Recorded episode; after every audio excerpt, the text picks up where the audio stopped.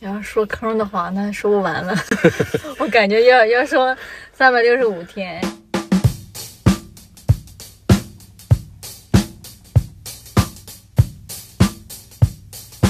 欢迎收听《出来溜边形》，我是钟毅。Hello，大家好，我是莫青。我们今天很荣幸邀请到了可持续生活方式品牌 Solif 的主理人莫旭，呃也是我们的好朋友。Solif 这个品牌其实从上市到现在也才一年的时间。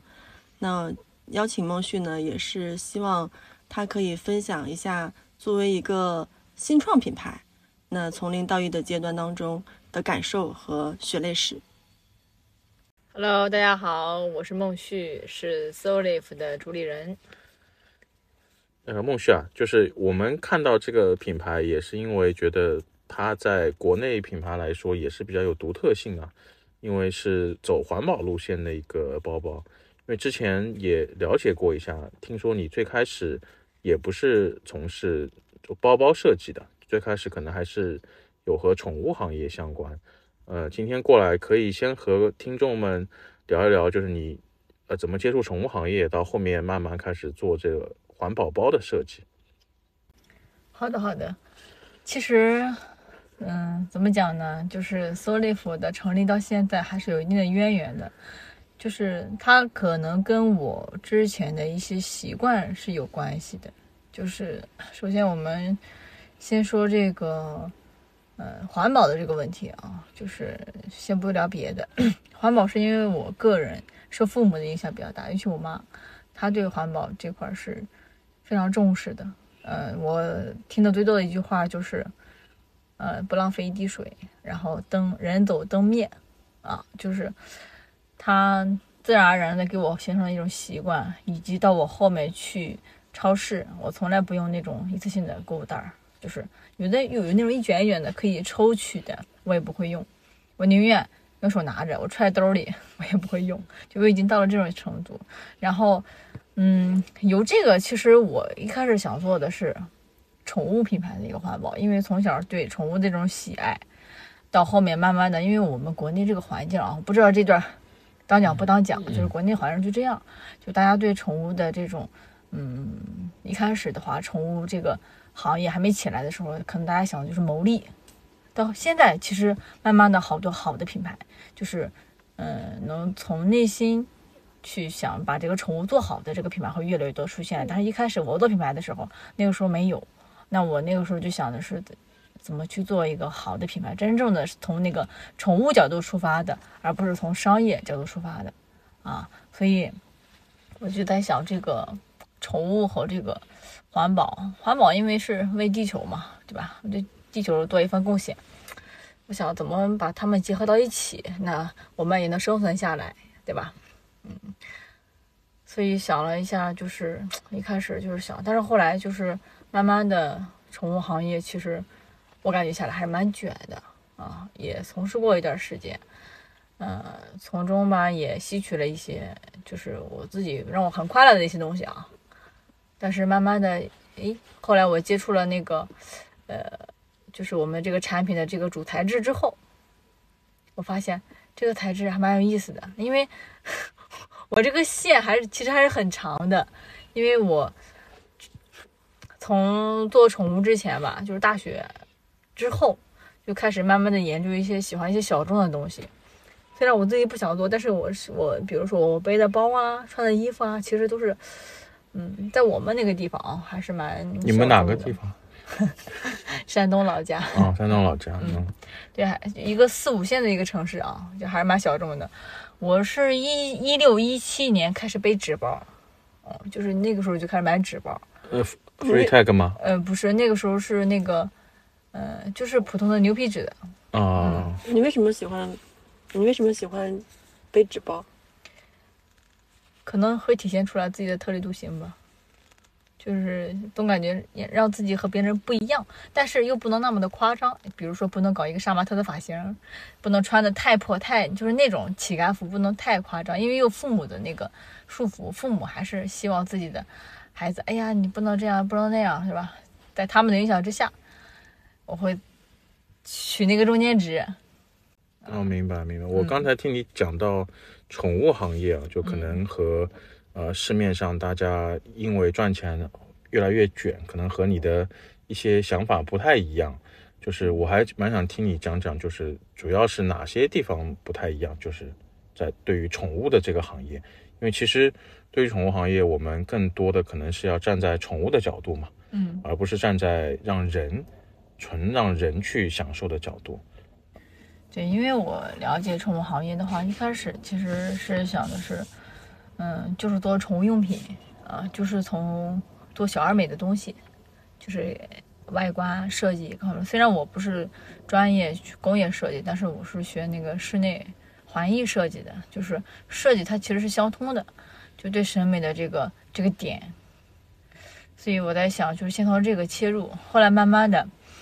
在了解宠物行业越来越多的时候，我就会发现，就是宠物食品这个东西，其实还是最重要的。因为用品的话是取悦人的眼球的，就是如果说你真正的想要对宠物好，或者自己自己养的宠物想要它们健康快乐的成长的话，那其实最关键的还是吃，对吧？但是等我真正的去了解这个吃的这一块的时候，我发现水太深了。啊，然后有一些地方就真的是为了牟利，呃，土把土和那个那些树树的那些沫呀，还有那些秸秆掺到一起，然后添加诱诱食诱食剂，然后去给宠物吃，真的就是吃死了好多宠物。就是当我看到这个的时候，就觉得改变不了它，然后。嗯，当你因为因为后后面越来越卷的时候，当你想做一个品牌，不是你一个人的力量能做了的，对吧？可能还有资本呀，各方面的这些力量，你才能把一个品牌真正的做好，做到大家的心目当中去。所以说，嗯，这个是我觉得目对目对目前来说，这些小品牌来说非常难的一件事情，就是你有一个想法，你有一个 idea，然后你想把这个 idea 落地的话，其实还是蛮难的，嗯。嗯，你刚才讲那个食品，其实不用说宠物了嘛，人吃的也是一样。就食品安全，其实到现在也没有真正意义上的变得太好，大部分还是怎么样能工业化、压低成本，然后加上一些好玩的营销的噱头，让很多人吃。但你你如果去深究的话，就像我以前会去看一些食品工厂，基本上就是你去了一个食品工厂，我就不吃那个东西了。对对啊，就没没法看。那我觉得宠物一定是会更恶劣一点。呃，然后呃，我上次还听你提到过一次，就是呃，就是就是你你做当时做那个宠物的相关的啊，叫什么猫包啊那些，最开始的时候，呃，你你可能在设计中会考虑更多的就是猫猫的感受嘛。就呃，我不知道这块的理念你有没有去延续到可能你后面设计人背的包这块上面。嗯，宠物包这块其实是一一九年的时候，一九年的时候，当我看到我朋友那边做做纸，就研发出来那款，就我们现在这个 Swift 这块这块这块产品的这个主材质的这款纸，当时当我看到了他拿给我当时那块那个材料的雏形的时候，虽然没有很漂亮的颜色，但是我好像已经看到了它未来可以形成的样子。它可以成为这样这样这样这样，因为当时我还是做宠物，所以我想的是，哎，能不能能不能做，嗯，一款纸包？因为猫天生对纸有特别高的这种爱好，就是比如看到一个纸盒，比如说你拿个纸球，对吧？它都会特别喜欢。那我想，可可能是哦，这个纸它有自己的温度，刚好可以打动猫小猫咪，对吧？所以我想的是用这个来做。然后猫包这个东西吧，对于猫来说，其实是一般是用不到的，因为猫是天生，除非你是散养的，如果是家养的猫，天生它对它对外界是有有一种恐惧的，呃，所以我想的是，就是能就是能不能做一款猫包，就是让猫看到这个猫包是喜欢的，而不是恐惧的，因为有好多猫包，我自己家也养猫，我我我把猫包拿出来之后，发现它们看到猫包就藏起来了，会害怕，对，因为它。会觉得只要猫包一出现就会出去，而且这个猫包你不到用它的时候它不会出现，所以这个猫包没有它的味道。所以我想，哎，能不能做一个东西既能有它的味道，对吧？让它不害怕，就感觉在家里一样。所以后面慢慢的，我就用这个水洗纸做了一个隧道猫包，就是那个隧道，因为猫很喜欢就是动一类的东西嘛，钻钻进去，钻来钻去嗯，它可以在里面玩，慢慢的就形成它自己的一个独独特的味道。这个时候你再背着它出去的时候，它就会感觉，哎，是不是我还在家里？它就它的心里的恐惧就不会那么那么的严重，就是我们俗话说的，就是猫的应激，不会让它应激。所以就是其实就从那那款猫包，我们才看到了，哎，背在人身上也应该能挺好看的。因为我之前特别爱好手工的这个皮具，我自己也会尝试去做一一两款，就是自己设计自己做，然后结合这两点，就会觉得水用这个水洗纸，再结合环保，它本来本身就是环保的。然后我们内里的话取材，内里我们取材塑料瓶，塑料瓶回收再造，就是运用这种整体环保的这么一个流程，这么一个环节，去做了一个 Solif 这么一个品牌，就是我觉得很综合吧，就是把所有的点结合到一起，就是感觉就跟缘分一样凑到一起了。嗯嗯嗯是是是，可能不一定可以描述这么清楚啊，就是对对对相对比较玄学。那你 你当时其实因为选择还是很多啊，因为我们自己接触了很多电商卖家也好，呃，就是可能做渠道的商也好，嗯就你可能看到一个好的材料，然后你你可能又对自己呃这个材料的理解啊，会有自己的理念，呃，那你为什么还是会想去真正做个品牌？呃，而不是说可能我就是做一些就是铺货类的东西，利用这个材料爆款。做爆款啊。然后另外一个就是你自己对于品牌的理解是什么？因为这个很多品牌主理人他们理解其实都不一样，就可以聊聊看啊。嗯，我对品牌的理解其实就是源于嗯、海外的一个品牌，呃，瑞士的 Vertag。嗯嗯，我之前嗯一直背纸包，到后面无意中我发现了 Vertag 之后，我就被它给种草了。就是我感觉它其实不是一这个品牌这个东西吧，它不是它不是一个单个一个品，而是一种信念信仰，感觉就是。福尔泰格它带给我的就是那种，嗯，首先首先我因为我是一个视觉视觉不能说动物啊，就是关注视觉，对非常关注视觉的。然后福尔泰格它的嗯非常打动我的点，就是因为它的每一只产品的独一无二，以及它以及它的材料的特殊，然后还有它背后的这个环保的这个理念。就是它，它综合到一起打动了我。如果这单单是一款，因为现在也有很多仿出来的这种产品，对吧？跟它一模一样，材质也一样，但是它背后没有支撑它的点，就是说它这个名字叫在想啥的，它其实都是一个，嗯，在我眼里是一个仿品，它没有自己可以深入人心，让别人。其实品牌就是让别人谈论嘛，聊来聊去，就是说，呃，能能给能给用用户赋能的一个东西，我感觉啊。就是你背了这个，呃 f u r tag 之后，其实我我感觉啊，就是别人看到你，哎，我们是同一类人，对吧？然后这这类人可能就是对环保有一定有一定的爱好的，对吧？可能会打一个标签，这个标签，对吧？大多数都是正向的一种标签，所以说我觉得这个是品牌能给的。如果说，比如说你你是一个普通的布兜或者普通的纸兜，背在身上没有任何的感觉，看到它之后，你没法去描述它。也没法去感同身受，嗯，这个我觉得是对品牌最大的理解啊。我这边，你平时还其他还会有关注哪些品牌？你觉得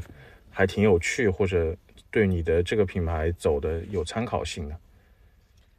嗯，你说是不一定是不一定是像 Free Tag 这样同类的，或者就是你觉得做的比较有趣的品牌，让你很有记忆点的，什么品类都无所谓啊。我觉得最。嗯，最对我来说影响比较深的就是第一个就是那个，嗯，Gentle Monster，那个做眼镜的那个啊，因为他确实，我当时当我 就听他那个，他当时是还不是还不是创始人，是那个中华区的那个总经理啊，就是我们国内的这个总经理聊的时候，我觉得还挺。挺打动我的，因为他不管是从陈列、从视觉到整体的这个理念，搞，而且他走的是中高端的这么一个路线，就是整体的这个带给用户也好，甭管不管是你是能消费得起的，还是消费不起的这些人，就是说给他一种另一种比非非常神奇的感受吧。啊，我感觉这块还是蛮打动我的，就是大家有时间可以去了解一下这套 Monster，因为它它是线下陈列的话是每它是每一个店都有不同的陈列方式，然后你到了这个店，你会感受非常呃怎么讲呢？就是感觉感官上是非常惊讶的。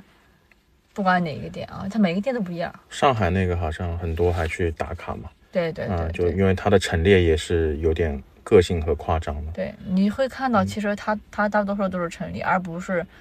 呃卖眼镜儿。我们日常去的那些眼镜店都是一排排眼嗯啊，镜。对，宝岛那种，对对对，是的，是的，所以它这一点儿确实是蛮对我们来说也也蛮震撼的。就是如果 l i f 以后有能力啊，自己能做自己的这个直营店的时候，那可能我会打造不同的主题，比如说我们的黑绿系列，我可能会做一个森林、森林、热带雨林的这么一个主题，让大家身临其境去感受这个大自然呃带给我们的这种就是雨后春笋的这种感觉。啊，而不是真的就是只是一个卖产品。因为你即使现在没有直营店，但是，呃，其实我的一个朋友他在你们刚刚开始售卖的初期，嗯然后呃看到我在背那个包的时候，就说，哎，这个包他看到过，我当时很惊讶嘛。他说其实是在那个南京的银岩空间，呃南京的银岩空间，嗯他会有看到，因为你们即使在可能在银岩或者在其他的店的陈列，是不是也都比较有特色？对，那银岩当时是第一家跟我们合作的线下店铺，就是，嗯，因为本身银岩自己有自己的调性，他的他对这个他们这个空间的陈列也是有自己的想法的，所以说，呃，结合我们的产品，我们那个标志性的 logo，然后以及我们的色彩，可能刚好，大家大家都一起结合到一起了，然后会给用户也好，或者是会给一些路人留下一个印象，就是不管你会不会买，可能你看到了就会记住它啊。这个是我觉得啊，我们现在还还是比较出彩的这么一个地方啊。嗯，那你呃，你刚刚就提到很多是就 General Monster 的时候，你也提到很多它是它线下店嘛，嗯但现在国内可能这十年电商发展的很快，大家感觉更多的是在呃小红书种草，然后抖音上呃去做曝光，然后可能淘宝上成交等等。呃，线下店因为可能一些疫情的关系啊等等，大家好像在线下更多的是餐饮，都不太去购物了。呃，你自己对于这种品牌后期发展，觉得线下和线上他们去怎么去博弈，或者是重要性这块？嗯，其实线上这块的话，其实处处就是因为在中国嘛，我们这么一个特性。但是你放眼看，你看海外，因为我们现在也有一部分是做海外嘛，就是也会去了解海外的一些情况各方面。那海外其实他们的电商是非常薄弱的，也就意味着他们的这个线上这块儿还是比中国还是差很多。所以说他们会有时间啊去看。但是在国内的话就，就大相径庭了，因为 国内的话，最近这十年，从一三年开始往现在吧，就正好十年，发展的太快了。其实对我们来说的话是有机会，当时但是可能也怎么讲呢？就是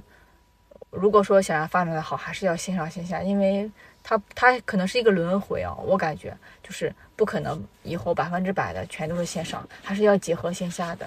所以我觉得线上这块的话要做，因为你不做的话，你像我们这种小品牌，对吧？小众品牌不能说小品牌，小众现在来说小众品牌，去年刚开始做的，然后如果说不做线上的话，就很就很难让大家知道。就是你是就靠线下那那个小广告的话，也不 也不叫小小小广，告，小规模的广告投入。嗯，对，就是 也也是比较难的，所以说我还还是蛮看好线上的，但是同时要线下结合，因为有好多东西，你比如说你像我们的那个店铺，我们很难去把它装修出来，让大家觉得看到了之后感觉身临其境，是非常难的。嗯，别人可能看到了更多是你的评价、你的价格啊、你的模特上身的感觉，但是可能无法用真心去感受这个品牌它背后到底在讲什么，对吧？哎，我们一直在强调，就是怎么把品牌和这个产品结合在一起，去植入用户心里，让大家让大家觉得，就是说你不管是做做做这么一个东西也好，或者是做一个品牌也好，就是说它那主理人也好，或者创始人也好，他的内心到底在想什么，对吧？这一点我我们总想去用一种方式去种草，就是种到大家心里去，但是非常难。所以说，只能用线下的这种方式让大家去震撼，就是感受。这种震撼不一定是花非常大的价钱啊，可能我们会去收集一些，呃，塑料垃圾啊等等这些东西去堆，堆成一个，就让大家觉得，哎呀，这是装置艺术的这么一个产品，让大家去感受它。就像我们之前，我们年前出了一款产品，就是那个日食叫日食包。它是以龟壳的形式去做的，就是它外壳看着像一个乌龟壳，其实我们内在就是想保护一下这个海龟这个系列啊，但是我们无法用就是真正的这种这种海龟这种意义去表达啊，所以我们我们在线上很难去表达出来，所以我们就用线下的一种展，就是我们当时和深圳深圳盐田区。呃，政府啊合作一起去做了这么一个展，啊，还有那个线下那个野浦野浦的那个，呃，他们的一个支持啊，就是他们我们是属于三方一起做的，嗯，用那个展的这种形式来呼吁大家去保护这个，呃，地球，就是有机会的话，终于可以把那个我们那个图片，呃，放到哪个地方可以让大家看一下，可能感受一下会。会会觉得我我放到那个播客的封面好了，可以放图了。嗯，可以可以可以啊。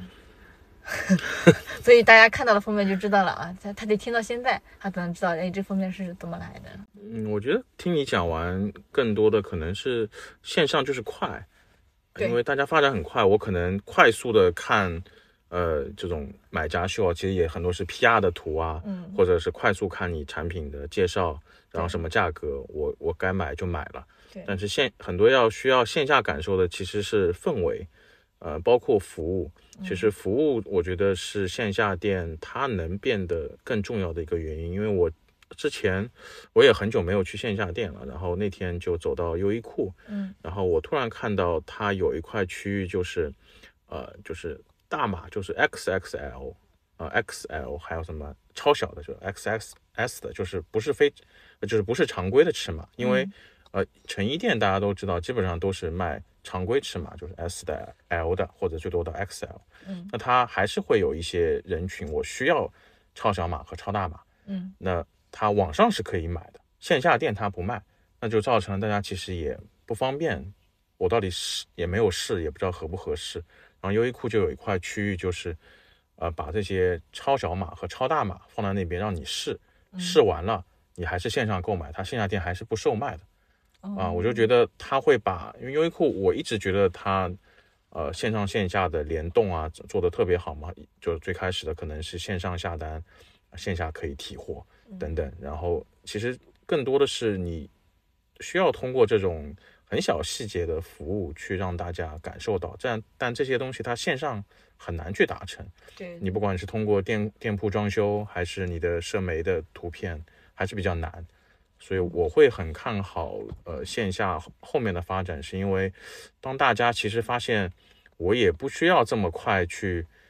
去产生一个购买决策，我可能就是想逛一逛，感受完了再买的时候，大家又又突然发现啊线上的这些快餐内容也不是那么有营养了，嗯啊就可能慢慢会像一些日本的书店这种，它的体验特别好，大家还会在线下去购买，对啊是的，然后。呃，我一直很想问的就是，我听你讲了很多，你可能最开始从宠物开始啊，然后到后面对品牌的理解，很多还是挺美好的。就当你真的当一个品牌主理人去做这个品牌、做产品的时候，我相信一定是会有各种你原来没有预想到的困难和坑嘛。嗯嗯，和可以和听众朋友们分享分享，包括像呃，不管是销售端啊、供应链端各种的，可以分享分享。你 要说坑的话，那说不完了。我感觉要要说三百六十五天，因为什么呢？确实是，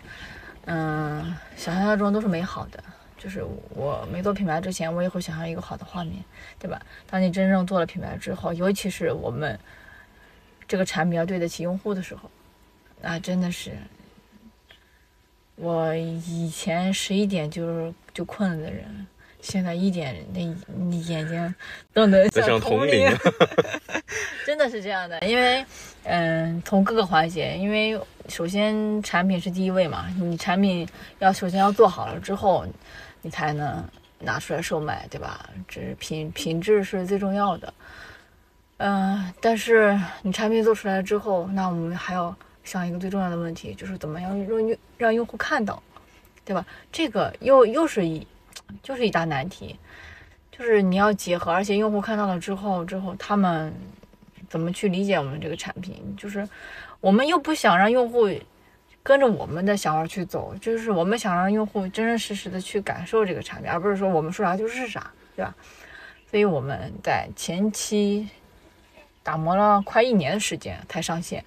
就是为了把产品做好。更多的是是不是这种比较新的材料，它和工厂的磨合，因为它不是一个现有的很常规的材料。对对对，这个是这个是最大的坑，就是我们这个材质，就是看起来其实大家大家固有的对纸的认知是非常廉价的，对吧？但是实际上它恰恰相反，它是布料的几倍甚至几十倍的一个价格，这是第一。第二呢，大家可以看到这个纸，它扎上了一一针之后，它就废了。其实，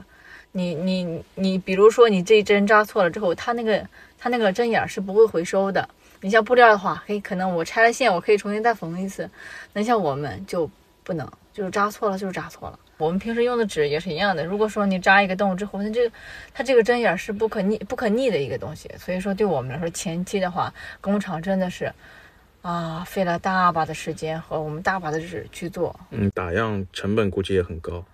不只是打样，就是大货。哦，大货，大货，我们真的是因为一开始我们的这个价格居高不下的原因，就是因为这个这个残次率太高了，嗯就是导致的我们各项成本都非常非常高，而且纸它又是非常硬的东西，有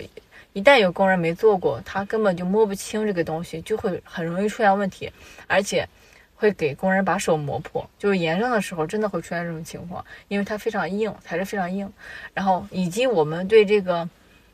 产品的这种执着执念，就是我们一定要把这个产品做好，做好了之后就会导致着有一些，嗯，怎么怎么讲呢？就是我们可能在从外观上还希望它是有一个非常漂亮的这个，呃，非常有设计的这么一个外观，但是实际上你在选这个材质的时候，如果说你要求舒适，你可能达不了好看。就是俗话不是讲，你爱美是要付出代价吗？其实就是这样的，对我们来说也是非常困难的。我们在左右摇摆的时候，其实是非常痛苦的。我们到底是选择哪个？到底是选择美观好看呢，还是选择舒适？还或者是我们能不能找到一个中间值？后面就慢慢去摸索这个中间值。所以说，这个期间花费了大量的时间以及大量的金钱，因为我们现在仓库还有好多堆积如山的残次品，因为我们不可能把这个拿去给消费者，对吧？所以说，这个这个就是我们惨痛的代价，就是在那儿，就是我们看到它之后，我们就知道了，我们下一步要怎么做，怎么做，怎么做。嗯，然后你刚才呃也提到呃你们这款产品也尝试了在出海，呃那还蛮蛮有趣的一个话题就是。呃，可能我们国内的一些品牌主理人，嗯他想了一些理念，甚至可能会有参考一些海外品牌的灵感，啊、然后结合了中国的一些供应链去想出来的一个品牌理念。那有时候会发现，你可能到了海外，它或者是变得不那么特别，或者是水土不服。不知道你们在呃出海的时候有没有遇到类似的问题？嗯其实出海这一块的话，前期我们是，我们想的也是蛮好的啊，想的是因为我们海外大家对环保的这种理念，嗯，更重视啊。对，而且海外的纸包是特别多的，就是以纸材质为为原材料的这个这个产品。不光是 Free Tag 这种，可能还有另外的小的品牌对对，小啊。小而美的品牌啊，嗯也蛮多的。所以我觉得，哎，我们这个产品出海的话，应该是还是还是 OK 的接受度会高。嗯对对对，然后实际上等等到真的操操作的时候，会发现，哎，好多东西跟国内我们想象的都不太一样。你像国内的话哈，我们比如说我们做的那个呃收纳盒，然后我们我们想的是，把这个产品就是运输到那个用户手中的时候，就是说希望那个盒子变废为宝吧，所以我们就外包装那个外盒，对对对，我们做了一个收纳盒，但是实际上这个这个东西在海外的话，它其实是不吃香的，因为大家知道海外的话，运费是特别高的，尤其是我们中国往那个欧洲，美国还好一些啊，嗯，对对，欧洲的话真的是，很贵，嗯，对，感觉就天价一样，对我们来说，对。然后我们产品的话，呃，定价其实也蛮也蛮考验的，就是非常考验我们的这个呃团队的智慧，就是定这个价格。就是你因为全球统一吧，你都得包邮。嗯 啊，是的，然后然后那个产品的大小又统一，然后然后邮费又不一样。它国内的话其实大差不差，它差也差不了哪里去，但是海外的话可能有几百的一个差距，就是非常非常恐惧。而且你们那个包好像还不能压，对？对对对，不能压，就是只能就是保持原盒。然后我们想的是，这个东西因为海外它的收纳嗯也是希希望有收纳的嘛，所以我们就想保留它原是最美好的东西，所以就导致这一块儿其实是在我们的不受控这个范围之内。还有就是我们这个品牌的名字。我们自己想的时候，其实一开始的时候就是国内我们团队自己自己起的这个名字，就是大家看着，大家大家大家可以看到那个 Solif 前面是有一个、，#hashtag，对，就跟个话题一样的东西。其实我们就是想的是这个，就是我们希望环保啊以及这个时尚结合起来，这个东西能成为一种话题。这个是我们一直嗯、呃蛮想做的一个事情，所以说会起这么一个名儿。然后 Soul Life 其实 Sound of Life of the Future，嗯，其实是真的是我们自己起的啊，就没有什么。嗯，没有什么那个专业的人去帮我们翻译之类的，我们自己想的。然后当时想想想起那个 so so life so life 一开始带了个 e，嗯哼，后来哎注册不下来，嗯，然后很真实。对，就我们就去掉了 e，就去掉 e 去掉了这个 e 也蛮好，就变成 so life。然后后来我们出海的时候发现，哎，这个这个名字在海外，嗯、也不不没有在国内这么来劲，对这个名字在海外的话，它没有在国内的话，就是嗯，大家读起来也好，理解起来也好，这么来劲。然后后来我们还发现，So Life 好像是在海外有一个药品是吧？是有一个药品叫 So Life，So So Life，然后他之前还给我们 So Life 点了一个赞。在 Instagram 上，呃，对对嗯，对，你也看到了啊，确实是蛮有意思的。所以说，其实这种缘分还挺巧妙的哦。对，都是都是缘分，嗯，对，也包括出海这块儿，其实我觉得出海其实还是，嗯、蛮有希望的，但是路漫漫其修远兮。比较考验团队的成本控制能力吧。对对然后，因为你国内为什么你的你们想要做的那个外盒变成一个收纳盒，它影响不大，是因为国内的物流已经很成很很很成熟，而且成本也可以压到很低，只要你出货量大，所以你可能一个小一点、大一点都没差。但你海外的话，你再做大都算一个抛货了，那就会很很亏。然后你这样。呃，把加到那个单价里去，消费者可能又觉得怎么这么贵，对，就对会有很多问题。是的，嗯，您一直刚才有说自己是一个小众品牌，但是很多主理人或者是创始人在面向小众，就是独特的人群和市场这个事情，其实一定是有一个博弈的，内心里面一定是个博弈的。那你自己定义小众和市场规模这件事儿，你怎么去考虑呢？当时是怎么决策说，我就是不想要那么大众化来去做这个品牌？嗯，这个这个这个问题其实也是我们考虑很久的，包括我们团队一直在思考这个问题，就是他们永远是冲突的，就是小众和这个市场规模，市场规模，对它永远是冲突的。就是我们其实也没有一开始的时候也没有给自己定义，我就是要做小众，就是这么一个群体，就是嗯，可能是偏于我自己的爱好吧。我觉得这个东西，呃，从一开始我我自可能我自己认为是小众，可能大家认为是诶市场上这么有的这么一个东西啊，就是这个东西很难去用我们自己的定义，用我们自己的想法去描述这个东西。其实你一开始并没有去想那么多关于呃销量啊、市场规模，而是先去做一个你觉得一部分人会喜欢你的嗯、风格，或者是喜欢你的这种理念，所以你就先去尝试做这件事情了。嗯，也也不完全是啊，也是也是也不完全是。为什么呢？因为 我们想做这个产品的话，肯定是想着让更多的人喜欢它，让更多的人去接受它。所以说，从这个角度上来讲，它并不是一个小众的东西。但是目前我们用的材质，以及我们的理念，以及我们呈现出来的这个产品，它确实目前来说，大众大众大众的认可度还不是那么的高，就是他们在在博弈。就是这两个，这两端在博弈，就是所以我们现在的产品就是就是可能尽可能的去，呃，让大家让更多的人去喜欢它，感受它啊，去感受它。然后，所以我们也会去后面会尝试一些新材质，看看能不能把这个规模去，就是让更多的人去，呃，拥有这个这个这个 Solif 这个产品，而不是只是单一的用这个纸的这个这个这个这个材质去做。嗯，这个应该算是所有品牌人，嗯的一个矛盾的点吧。就是我们之前也接触过一些，呃，所谓的叫小众品牌的主理人，嗯，那他对自己的设计，包括材质的设计、产品设计和品牌的理念，他还是很有坚持的。特别是如果是做设计出身的品牌主理人，他非常的坚持。呃，他更多想的就是我我想要有一群人跟我一样，对这个理念很坚持。呃，但最终可能他从销量上体现来说，又不会像一些普货，呃，可以迅速的放大。但从呃做品牌营销来说，其实它不矛盾，呃，因为你你你你会去看到包这个品类它很大嘛，嗯，所以你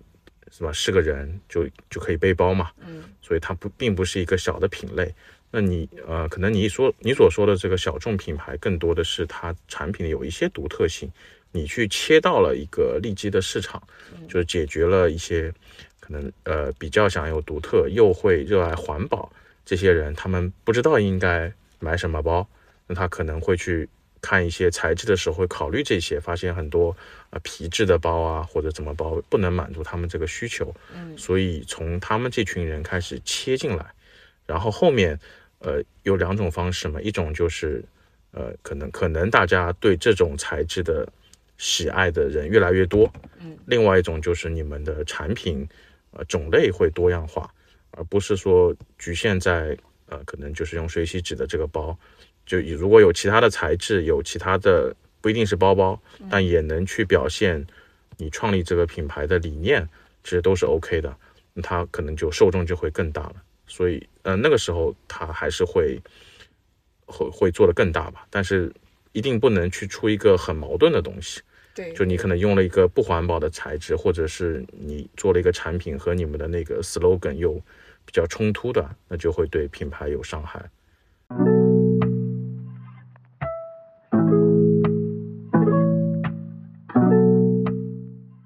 呃，谢谢孟旭的分享，今天我们的节目就到这里，谢谢大家，也谢谢钟颖和不是，谢谢钟颖和莫青，谢谢大家，谢谢大家，谢谢大家，嗯，拜。拜，拜。拜拜